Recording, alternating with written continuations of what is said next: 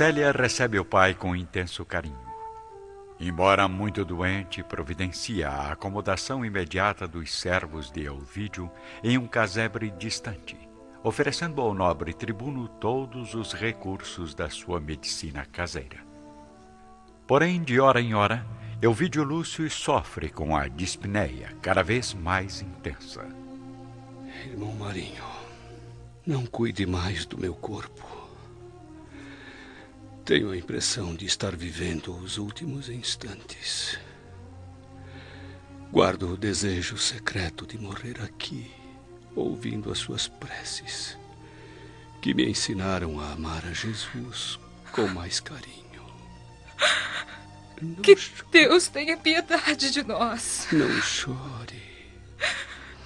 Será sempre o irmão dos infelizes e desventurados não se esqueça de mim nas suas orações. Jamais, meu amigo. Jamais. Quis voltar para lhe dizer que procurei pôr em prática as suas lições sublimes. Sei que no passado fui um perverso, um orgulhoso. Fui pecador, irmão vivia longe da luz e da verdade. Mas desde que parti, tenho procurado proceder conforme me ensinou. Dispus da maior parte dos bens em favor dos pobres e dos mais desfavorecidos da sorte. Procurei proteger as famílias desventuradas do Trastevere. Busquei os órfãos e as viúvas do Esquilino. Proclamei minha nova crença entre todos os amigos que me ridicularizaram. Doei uma casa aos companheiros de fé que se reúnem perto da porta Ápia. Busquei todos os meus inimigos e lhes pedi perdão para poder aliviar meu pensamento atormentado. Precisa descansar, meu amigo. Tem trabalhado muito nos últimos tempos. Se pudesse, trabalharia ainda mais, irmão Marinho.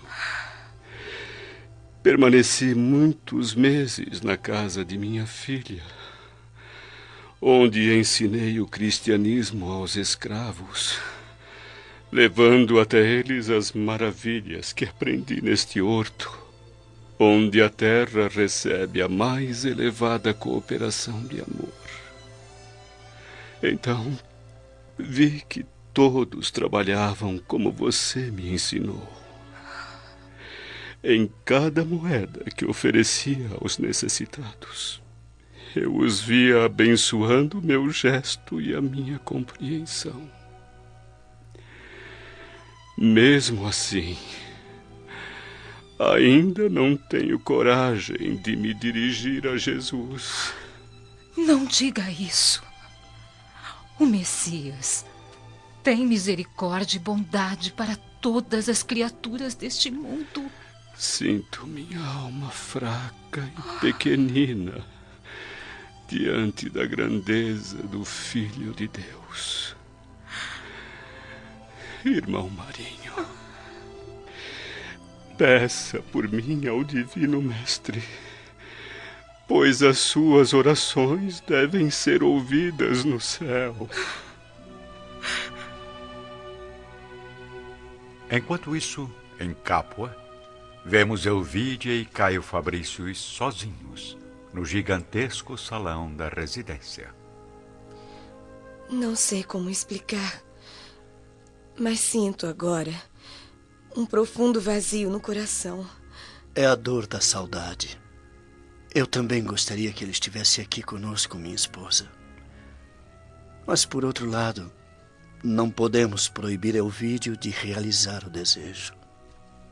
Sim, seu último desejo. Não seja pessimista, Elvídia. A verdade é cruel. É cruel e dolorosa, Caio. Creio que nunca mais verei meu pai com vida. De volta à choupana de Alexandria, Célia continua em silêncio, orando, com lágrimas, enquanto Elvídio revela suas derradeiras esperanças. Irmão Marinho, tudo fiz para encontrar minha querida filha no plano material. Buscando os pobres e desamparados da sorte, muitas vezes julguei encontrá-la restituída ao meu coração. Desde que me tornei adepto do Senhor, creio firmemente na outra vida.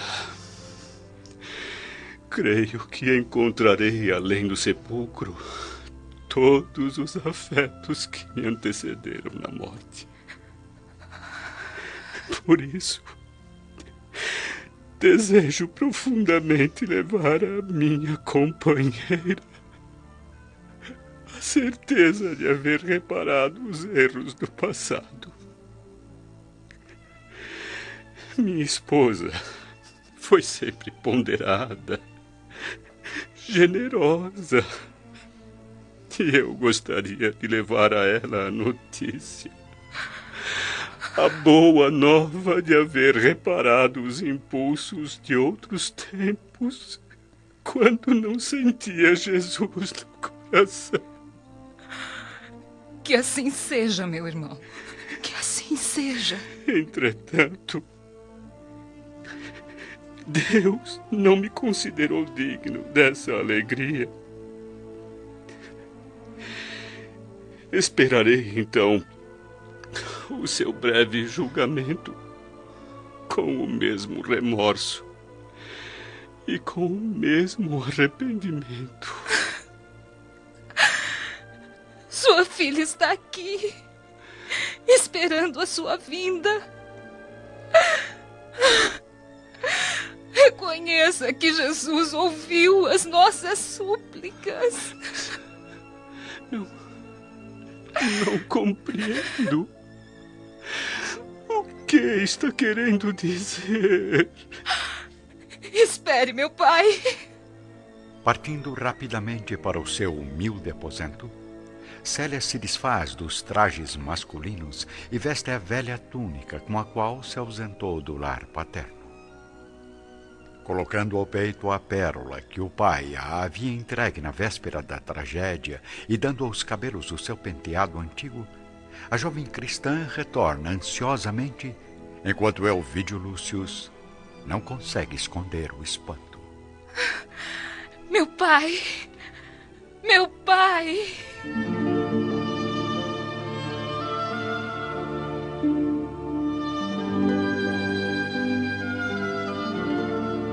Porém, o velho tribuno não tem forças para expressar sua alegria.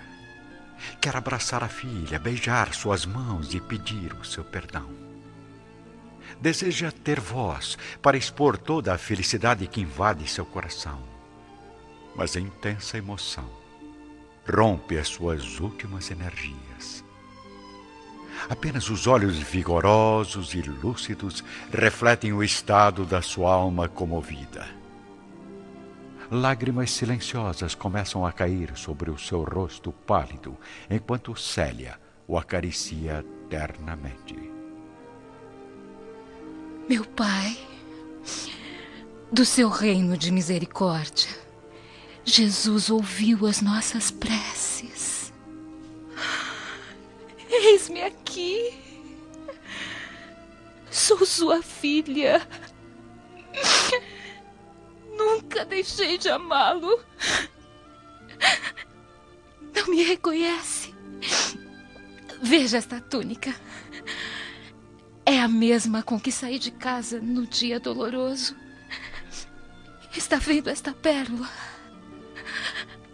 É a mesma que me deu na véspera de nossas provações angustiosas. Louvado seja o Senhor que nos reúne aqui nesta hora de dor e de verdade. Perdoe-me se fui obrigada a adotar uma identidade diferente, a fim de enfrentar minha nova vida. Precisei desses recursos para me defender das tentações dos homens perversos. Desde que saí do lar, tenho empregado tempo em honrar o seu nome. Diga o que deseja ainda, para que eu demonstre minha afeição e o meu amor.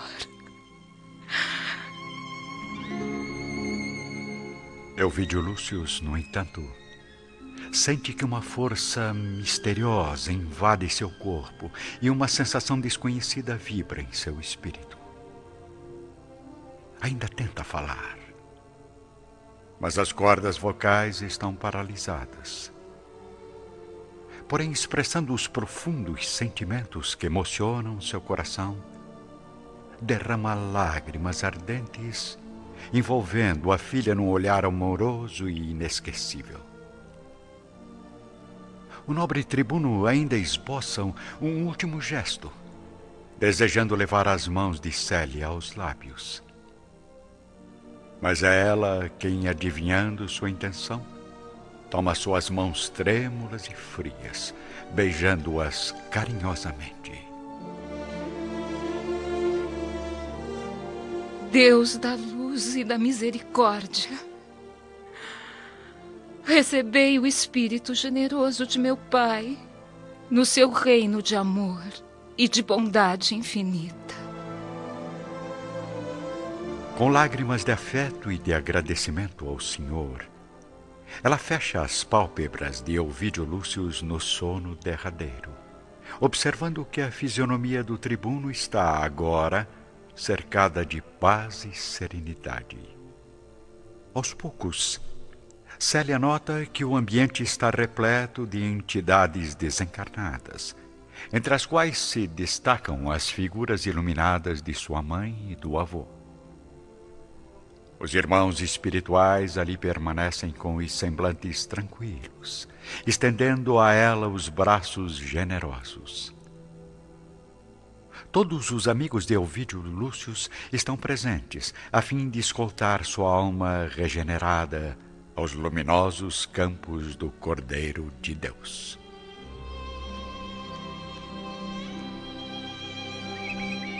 Aos primeiros raios de sol da manhã, Célia, novamente em trajes masculinos, está em companhia de Epifânio e de um dos servos de confiança que acompanharam Elvídio Lúcius. Precisamos tomar as devidas providências, pai Epifânio. Sim, mas antes temos que saber o local onde o nobre tribuno será enterrado. Me desculpe, senhores, mas o meu patrão, Caio Fabricius, estava certo de que Elvídio Lúcius não resistiria a esta viagem tão cansativa. Desse modo, eu tenho recomendações para que o corpo do tribuno retorne à Campânia, onde sua filha Elvídia pretende prestar as derradeiras homenagens. E assim, um grupo de quatro homens transportam o cadáver de Elvídio Lúcius para Alexandria, de onde seguirá imediatamente para a Itália. Encostada à porta de sua choupana, Célia contempla a liteira fúnebre até desaparecer ao longe entre nuvens de pó. Abandonada e doente, reúne forças apenas para fazer uma prece fervorosa e angustiada. Senhor, jamais a angústia do mundo se apossou tão fortemente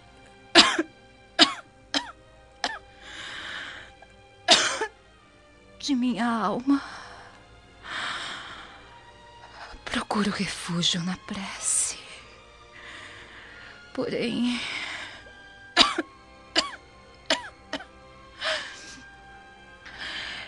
Creio que as mais pesadas sombras invadem o meu ser. Não tenho o coração desesperado, nem pretendo me entregar às lamentações.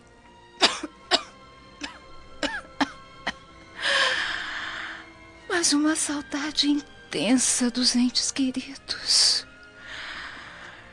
Invade o meu espírito amargurado.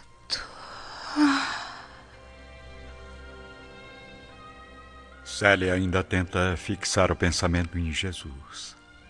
Mas rosas de sangue começam a brotar de sua boca continuamente. Irmão Marinho! Meu Deus! Alguns amigos se aproximam enquanto Epifânio, tocado profundamente no coração, acolhe o corpo frágil e inerte da pobre filha de Ovidio Lúcius. Rápido! Vamos levá-lo para o interior do mosteiro. No entanto, de nada valem os recursos médicos e as supremas dedicações dos irmãos. As hemorragias no pulmão se prolongam assustadoramente, sem proporcionarem qualquer esperança. Deus Todo-Poderoso, na minha velhice cheia de comoção e arrependimento, faço o possível para restituir a saúde a esta criatura abençoada. Porém, entrego agora o seu destino a vossas mãos sagradas e misericordiosas.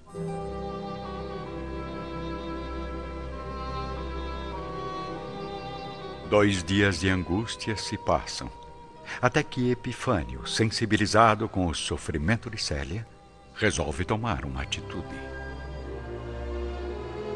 Felipe! Pois não, mestre. Libere as visitas ao irmão Marinho. Ah, Mas, mas pai Epifânio... Não discuta as minhas ordens. Ande logo. Abra todas as portas do convento para os humildes das redondezas. Logo ao cair da tarde, um a um, todos os vizinhos se reúnem em torno do leito, beijando as mãos trêmulas da jovem agonizante. Irmão Marinho, não morra. Se partir agora, quem irá ensinar o bom caminho aos nossos filhos? E quem ensinará o Evangelho aos nossos netos? Ninguém morre, meus irmãos. Jesus não nos prometeu a vida eterna. Para cada um, Célia oferece o olhar de ternura e a luz cariciosa de um sorriso.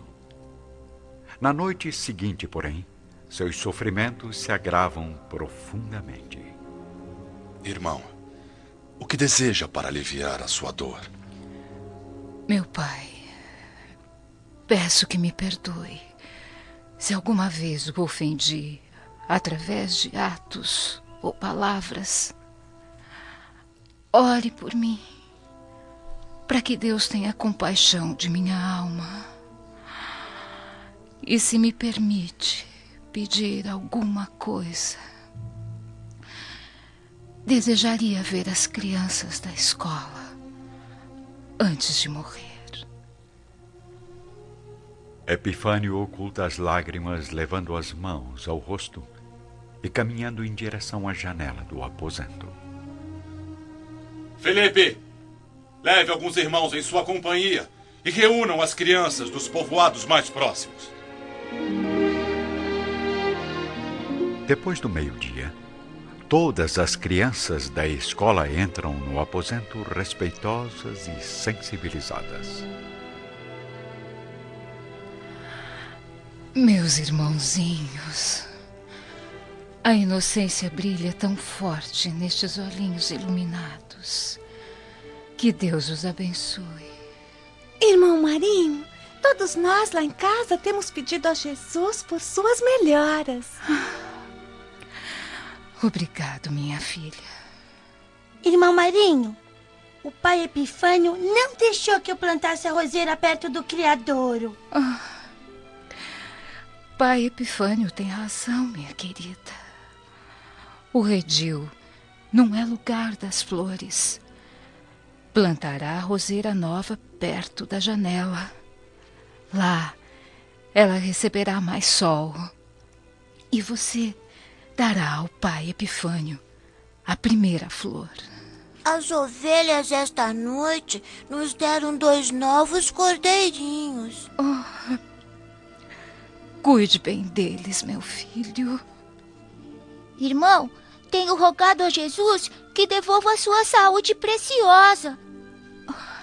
Meu filho, nós não devemos pedir ao Senhor isso ou aquilo, e sim a compreensão de Sua vontade soberana e justa.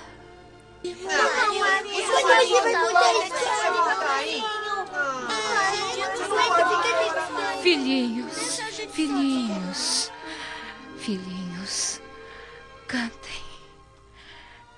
Cantem para mim.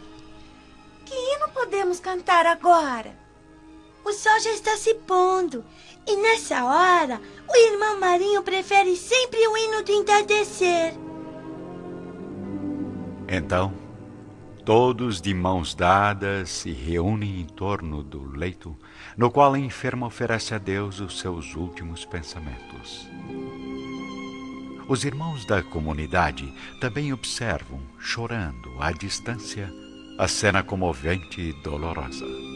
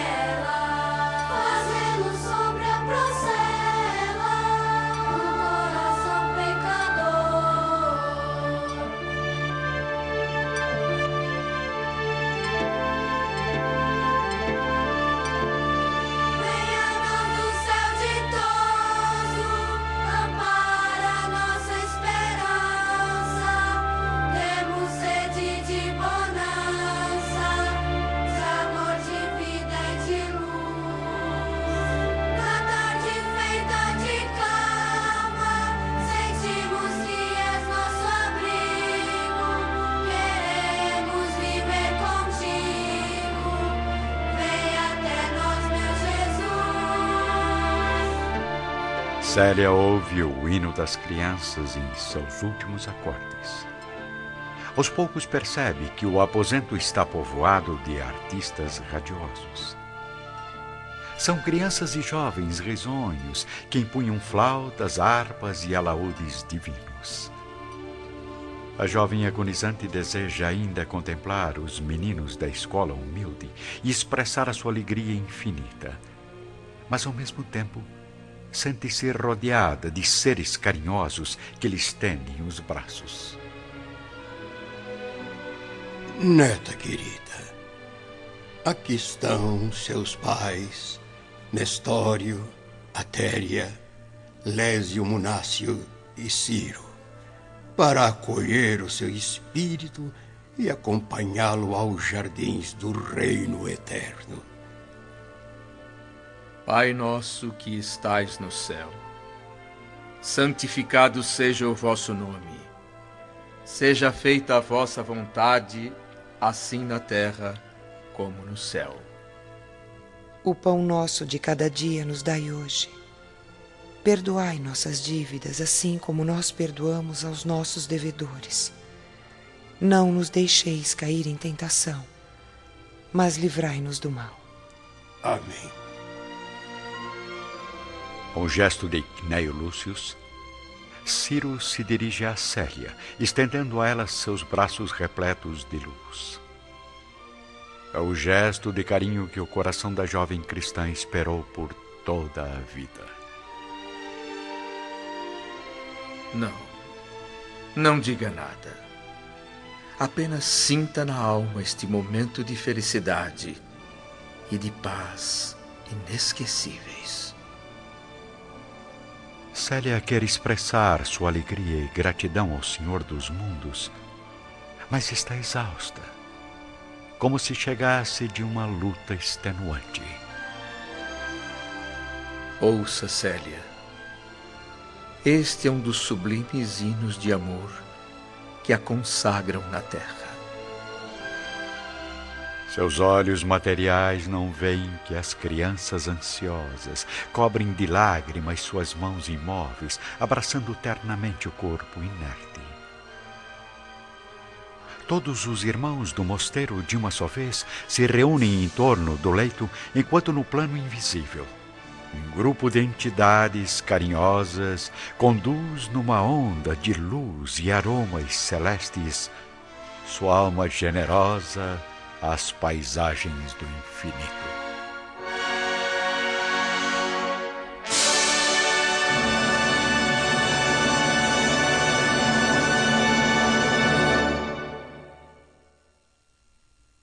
Cinquenta anos depois. Amanhã, o último capítulo.